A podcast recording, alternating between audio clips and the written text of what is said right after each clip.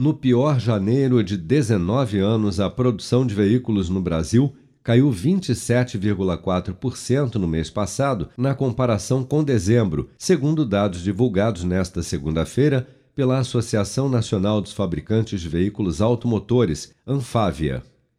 Na comparação com janeiro de 2021, a queda na produção foi ainda maior, ultrapassando os 31%, de acordo com a entidade, com a fabricação de cerca de 145 mil veículos entre carros comerciais leves, caminhões e ônibus no mês passado.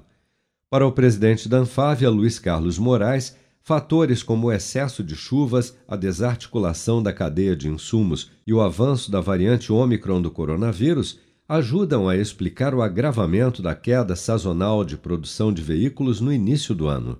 É normal no mês de janeiro do nosso setor, janeiro e fevereiro normalmente é muito baixo, essa série histórica dos últimos 10 anos mostra isso, aí começa a melhorar no primeiro semestre, e o segundo semestre é mais forte, terminando com dezembro, que é o melhor momento do setor automotivo. Isso é característica da sazonalidade. Nesse, nesse mês de janeiro, a gente tem outros elementos, né?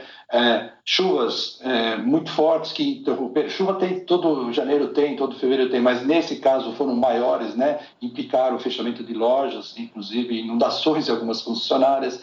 A gente tem também a aquisição dos, dos chips e também tem a variante Omicron, né? Que afetou menos gente circulando nas lojas menos gente também podendo atender nas concessionárias, nas montadoras também, aumentou o absenteísmo, né? E a gente observou e comparou com outros países, aconteceu que o Japão teve queda também de 14%, França 19%, Coreia do Sul também, Itália também. Ou seja, é um efeito que nós estamos enfrentando, é um desafio e esperamos que a gente consiga melhorar a partir de fevereiro e março gradativamente.